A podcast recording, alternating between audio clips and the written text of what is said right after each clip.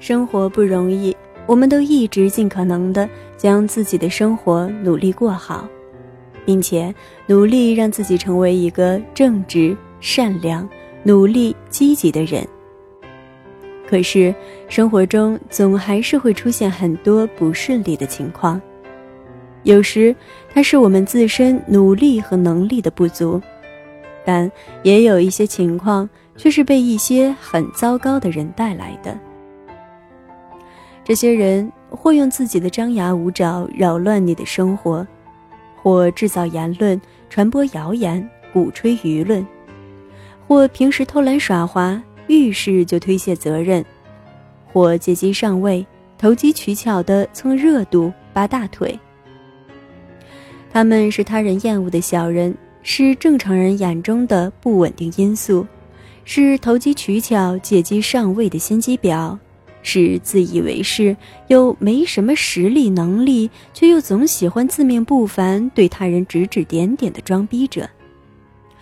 他们可以统称为一个词。小人，有人说，看他那样，我就恨不得一巴掌拍死他。这话说的确实大快人心，但是且慢，过度的冲动只会让小人更加猖狂，把自己气个够呛。我们不妨从更理性的角度，看看面对这些低素质、低教养、低内涵的人。我们是否能寻找出更好的心态和更加高效的方法来面对和解决？欢迎收听本期的菜猫 FM，我是菜猫。今天的文章是小猫的原创，希望你会喜欢。文章的标题是：当小人在你眼前来回蹦跶。讲的是如何面对生活中的小人，以及如何有勇有谋的解决问题的建议。这里是菜猫 FM，我是菜猫，那么就让我们开始今天的节目吧。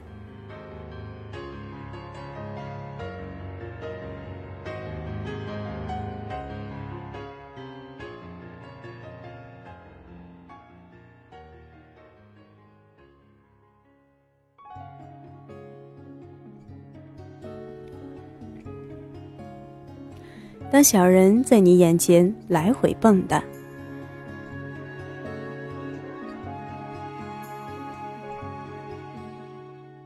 借机上位、投机取巧、抱大腿、蹭热度，以鼠目之光揣度你的一切，而自己却又一无是处。生活中总是不缺这样或那样，贼眉鼠眼、不择手段。或者遇事推诿搪塞，见利不顾一切；又或者中二病晚期，自以为是到爆表的人。他们也许心机很重，也许脾气暴躁，也许自私自利，又或者鼠目寸光，却总习惯对他人指指点点。他们总是用自己的张牙舞爪来扰乱你的生活，或者制造传播谣言。又或者平时偷懒耍滑，遇事就推卸责任，还可能是借机上位、投机取巧的蹭热度、扒大腿。他们是他人厌恶的小人，是正常人眼中的破坏因素，是投机取巧、借机上位的心机婊，是自以为是又没什么实力能力，却又总喜欢自命不凡、对他人指指点点的装逼者。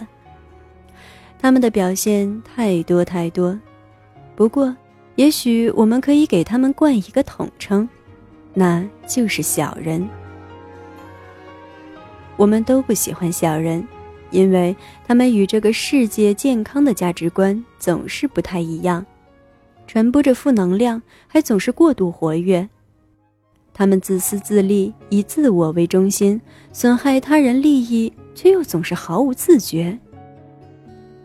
我们不喜欢小人，因为他们总是窃取他人的劳动果实，不遵从客观的游戏规则，把抄窃说成借鉴，还能沾沾自喜、耀武扬威，脸皮的厚度大概只有城墙能与之比肩。我们不喜欢小人，因为他们总是喜欢背后捅别人一刀，只顾自己个人利益，没有集体观念，没有他人情谊。不管是那些马路上横冲直撞又没什么自觉的路霸，还是电影院里高声喧哗甚至把影院当宾馆的青年男女，再到排队插队说话抢话，有利益第一个冲上去，有事情第一个躲避的同僚或者大妈，太多太多的表现让人瞠目结舌、目不暇接。可是，他们似乎又不觉得这有什么良心上的过不去。林林总总，“小人”二字可以涵盖的特点实在是太多太多，可以说出的说也说不出的，加加减减，简直是罄竹难书，数之不尽。我们都很讨厌遇到这样的低文化、低素质、低教养、不知所谓的个体。但很可惜的现实是，这些思想宛如淤泥的人，却正像是淤泥一样除之不尽。他们总会在我们生活的各个角落星星点点的分布，从班级到工作，从日常生活到网络游戏，从社会活动到家庭邻里。无论是底层辛苦的劳动人民，还是身居高位的社会上流人群，处处都能看到他们张牙舞爪的样子。有个词叫“小人得志”，我想这是我们最不乐于见到的情况。但除了愤怒，除了无力，除了心肝脾肺肾见到他们就不安生，我们还能怎么办呢？有没有什么应对的好心态、好办法呢？一，明确你生活中更加重要是什么，很重要。王红最近写了一个不错的文案，不过随之而来的不只是领导的表扬，还有同事的风言风语。比他早入职半年的林恋，在茶水间就曾这样说过：“哎呀，谁知道这背后这文案都怎么写出来的呀？上一次也不记得是谁说的，就见王红跟领导那叫一个亲密啊，俩人在办公室半天都没出来。这哪儿是能力决定机会啊？要是这机会给了咱们，咱谁写不出来呀？”可惜了，机会不给人，咱也就只能当个普通文员，给人当垫脚石了。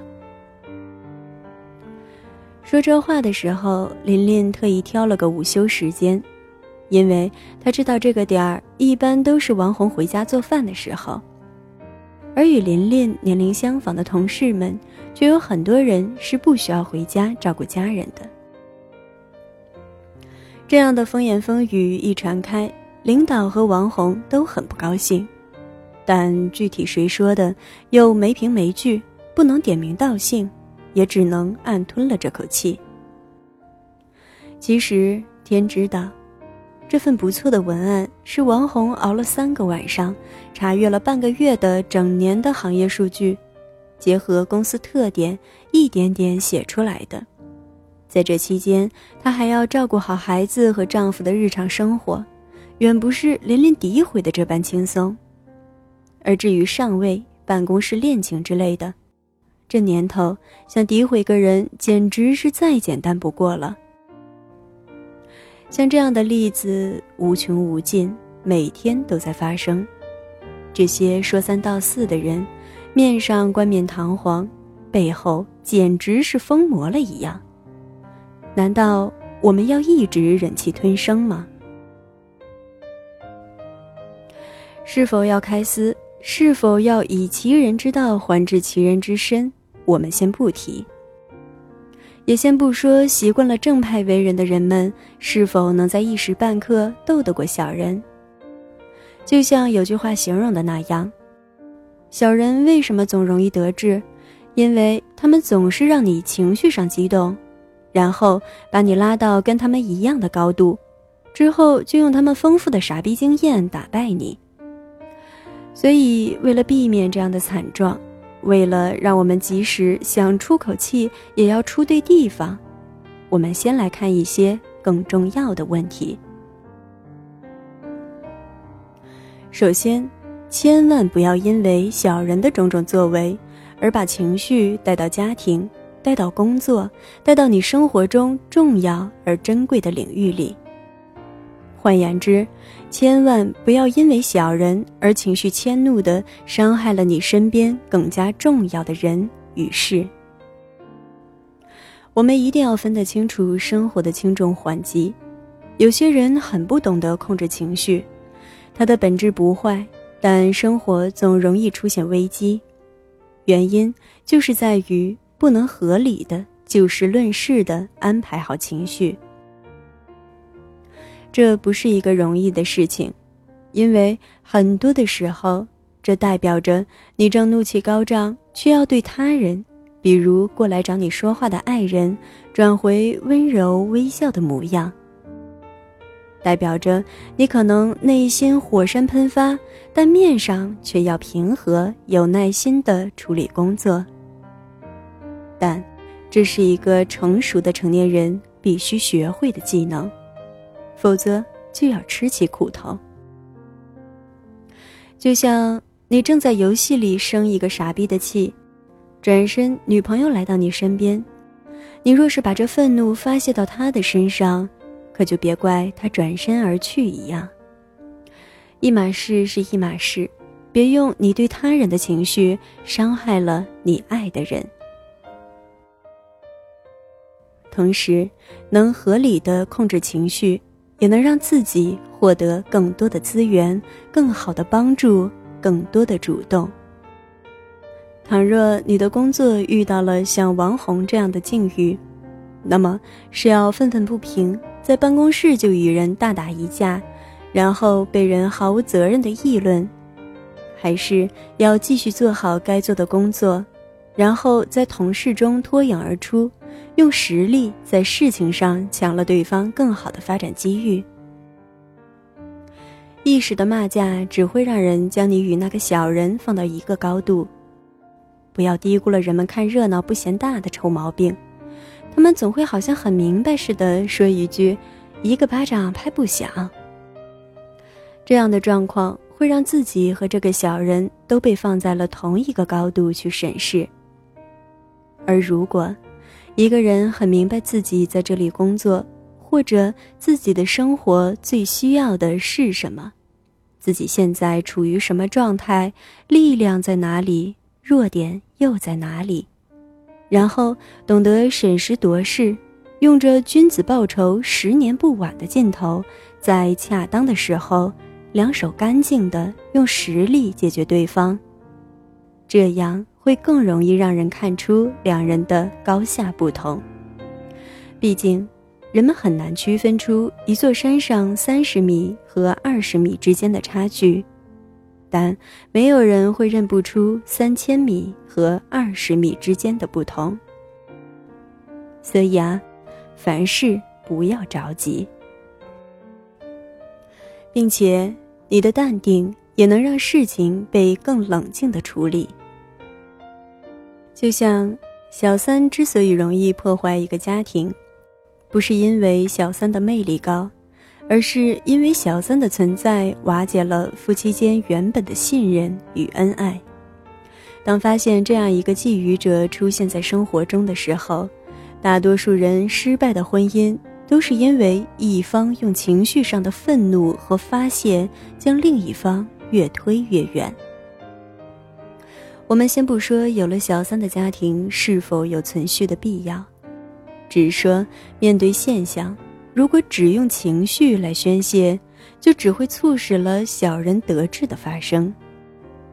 而不管是否还想继续一段婚姻，至少如果心有不甘，最好的方式就是先压下自己的情绪，然后用理性思考出最好的解决途径。来达成自己想要的结果，否则一味的宣泄情绪不解决问题，只会反衬的自己越发不堪，而这样的自己又怎么会是我们本来的样子呢？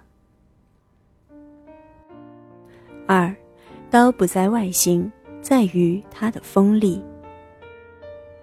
其实打脸、开撕这回事是很正常的事情。如果谁伪光正的说，我们一定只用爱来解决问题，那么我相信，除非他一直顺风顺水，否则肯定是不使用的。就连圣经当中都提到，你们要追赶仇敌。他们必倒在你们刀下。多少人误解了孔老先生很重要的一句话，完整的句子是：“以德报怨，何以报德？”所以，我在这里绝不是在教大家要一味的逆来顺受，这也不是我本人自己的风格。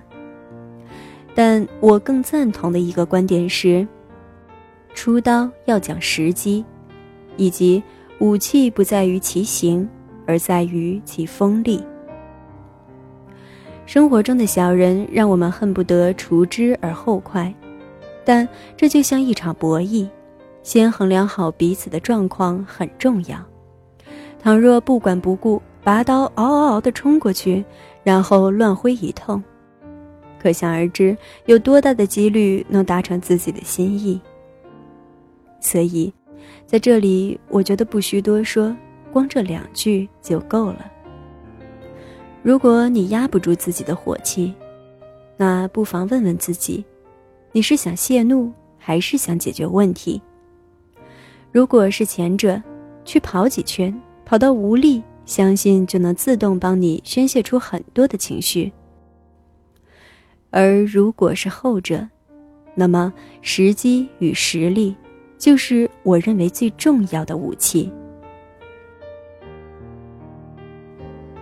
三，狮子也不会去灭了苍蝇或与疯狗决斗。